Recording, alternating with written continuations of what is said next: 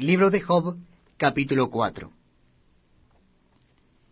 Entonces respondió Elifaz temanita y dijo, Si probáremos a hablarte, te será molesto, pero ¿quién podrá detener las palabras?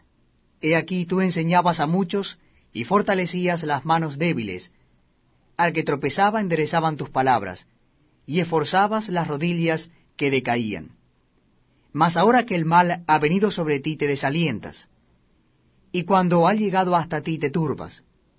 ¿No es tu temor a Dios tu confianza? ¿No es tu esperanza la integridad de tus caminos? Recapacita ahora. ¿Qué inocente se ha perdido? ¿Y en dónde han sido destruidos los rectos? Como yo he visto, los que harán iniquidad y siembran injuria la ciegan. Perecen por el aliento de Dios y por el soplo de su ira son consumidos los rugidos del león y los bramidos del rugiente, y los dientes de los leoncillos son quebrantados. El león viejo perece por falta de presa, y los hijos de la leona se dispersan.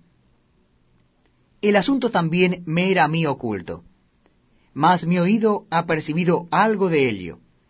En imaginaciones de visiones nocturnas, cuando el sueño cae sobre los hombres, me sobrevino un espanto y un temblor que estremeció todos mis huesos. Y al pasar un espíritu por delante de mí, hizo que se erizara el pelo de mi cuerpo. Paróse delante de mis ojos un fantasma, cuyo rostro yo no conocí. Y quedó, y oí que decía, ¿Será el hombre más justo que Dios? ¿Será el varón más limpio que el que lo hizo?